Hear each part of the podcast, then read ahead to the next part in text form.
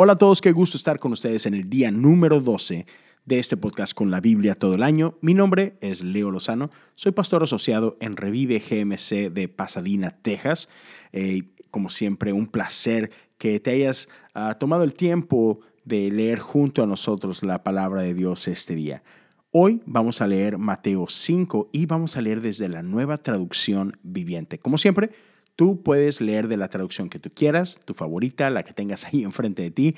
Lo importante es leer, pasar un tiempo en la palabra de Dios y después hey, darnos un, momentito para reflexionar eh, en la palabra. Así que te dejo con uno de nuestros pastores por acá, mi hermana G. Daisy, que va a compartir contigo este breve pasaje, dos versículos. Pero bueno, nos vemos en un momentito para reflexionar en ello.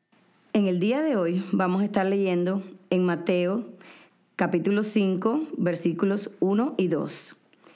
Cierto día, al ver que las multitudes se reunían, Jesús subió a la ladera de la montaña y se sentó.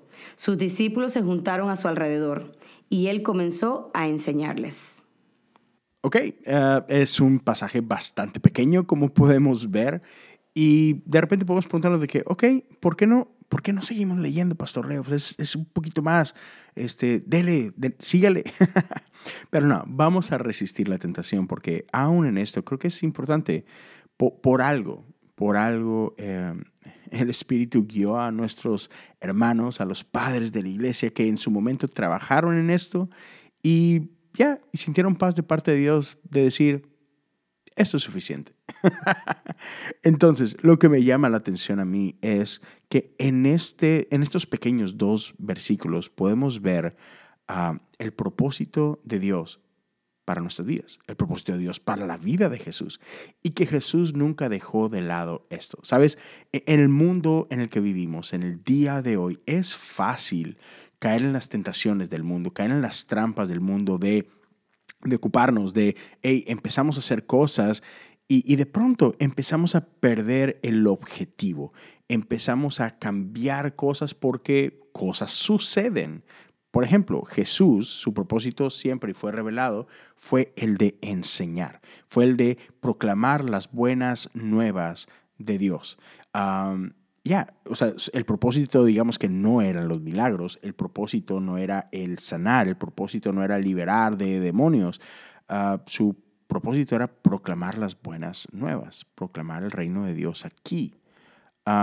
pero la gente lo empezó a seguir y la gente empezó, o sea, yo estoy seguro que Jesús no iba detrás de las masas como hoy en día, ¿no? Que estamos obsesionados con los likes, con los retweets, ah, ¿sabes? Con, con, el share y con el subscribe y todas estas cosas. Y, es fácil otra vez que nuestra atención se desvíe. Por aquí Jesús al ver a, a las multitudes se recuerda a sí mismo que, hey, para, para algo fui enviado a este lugar. Y parte de eso es el de proclamar ah, las buenas nuevas del Evangelio. Para, estoy aquí para, para reconectar a la gente con el Padre, para reenseñar lo que se ha perdido. No, porque, porque sí, la ley estaba ahí, los fariseos estaban ahí, pero de pronto vemos a un Jesús diciendo más adelante de que ustedes han oído que fue dicho, pero yo les digo. Y no es que Jesús estaba cambiando nada, pero estaba diciéndonos, hey, um, ya, como que no les cayó el 20. O sea, sí, como que ajá, entiendo lo que están leyendo, pero se están yendo por otro lado. Entonces, déjenme reorientarlos tantito. No, no es como ustedes creen, ¿no? Entonces, enseñar era parte clave de lo que Jesús vino a hacer. Y aquí hace justamente eso. Tiene una audiencia cautiva y lejos de hacer cualquier otra cosa, dice, ok, aquí está. Vamos a hablar de lo que el Padre me llamó a hablarles. Y en los siguientes días vamos a estar hablando de las bienaventuranzas, que es cargadísimo.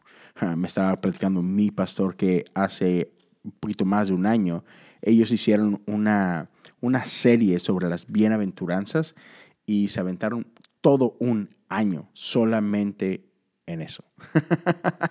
Entonces nosotros no nos vamos a tardar un año aquí, pero ya viene, viene bastante.